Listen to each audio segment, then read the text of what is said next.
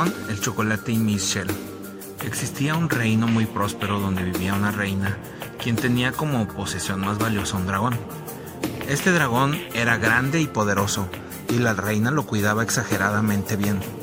Todos los días le brindaba un banquete enorme que constaba de la mejor carne que el reino tenía, además de un grupo de personas encargadas de bañarlo a diario. Después de su baño diario, la mismísima reina le cantaba y le tocaba el arpa, para finalizar con un paseo. Todo esto implicaba un sacrificio y un gasto enorme para el reino. Sin embargo, lo valía, pues el dragón los protegía de cualquier ataque o amenaza. Esto era un ganar-ganar. Un fatídico día, el hermano de la reina la asesinó y se apropió del trono. Después de esto todo cambió. A partir de la muerte de la reina, el dragón dejó de tener todos sus privilegios. Dejaron de darle sus banquetes a los que lo tenían tan acostumbrado.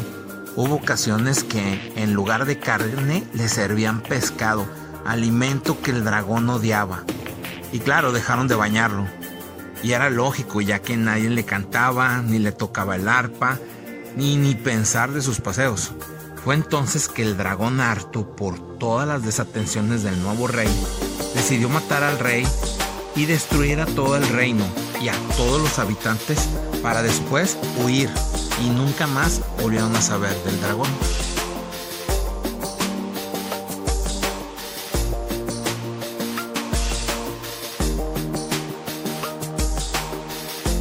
El chocolate.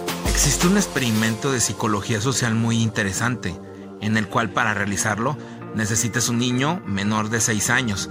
Puede ser tu sobrino, puede ser algún primo, puede ser una niña, eh, de preferencia que tenga de 4 a 6 años.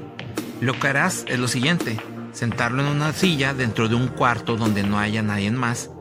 Le, le mostrarás su chocolate favorito y le dices, te lo puedes comer ahora, pero si esperas 20 minutos, te voy a dar 3 en lugar de uno.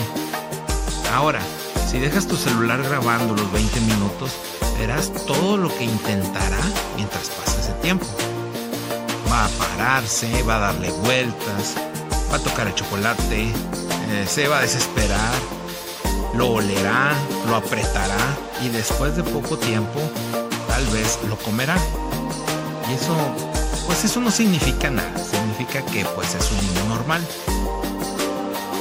Muchos niños no tienen la capacidad de sacrificar su presente por un mejor futuro o simplemente no les interesa.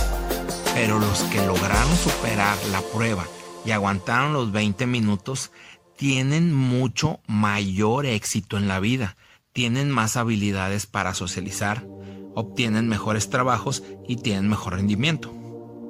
Esto comprobado científicamente. Walter Mischel el psicólogo social Walter Mitchell es el creador del experimento llamado la prueba de los bombones o The Marshmallow Test, que es una de las que acabamos de hablar. Pero Mitchell en el año de 1960 comenzó el experimento con un grupo de niños de 4 años, en donde quedó demostrado la importancia del control de los estímulos y el refuerzo y de los refuerzos retardados. Los resultados del experimento de Mitchell arrojaron resultados después de 14 años de darle seguimiento. Mitchell descubrió que los niños que actuaron de manera impulsiva tenían baja autoestima y umbrales bajos de frustración, mientras que los niños que actuaron de manera paciente y esperaron su recompensa final son personas con mayores triunfos académicos y más sociables. Y bueno, Ahora, ¿qué relación tiene Michelle, el dragón y el chocolate?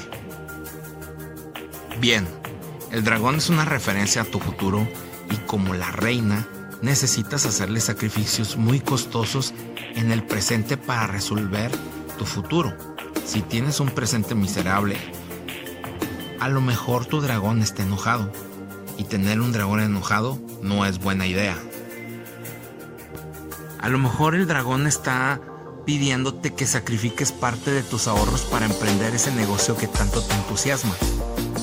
O a lo mejor tu dragón te está pidiendo que sacrifiques seis años de tu vida para que obtengas una carrera profesional para tener un futuro más próspero. O a lo mejor tu dragón te está pidiendo que dejes de comer todos esos refrescos y pastelillos que tanto te encantan para que el día de mañana no decida matarte de diabetes. Entiende esto, tener un dragón enojado nunca será una buena idea. Tu dragón o sea, tu futuro, recompensará a quien sabe hacerle los suficientes sacrificios. Si en este momento la vida no te está tratando como tú quisieras, a lo mejor es porque te comiste el chocolate o el bombón de Michelle antes de tiempo, o porque dejaste de darle un enorme banquete a tu dragón, o peor aún, dejaste de cantarle, o capaz hasta le serviste pescado. Gracias por ver el video. Si te gusta el contenido, dale like, déjame un comentario, comparte y suscríbete. Eso me ayudaría mucho. Soy Memento Mori y nos vemos a la próxima.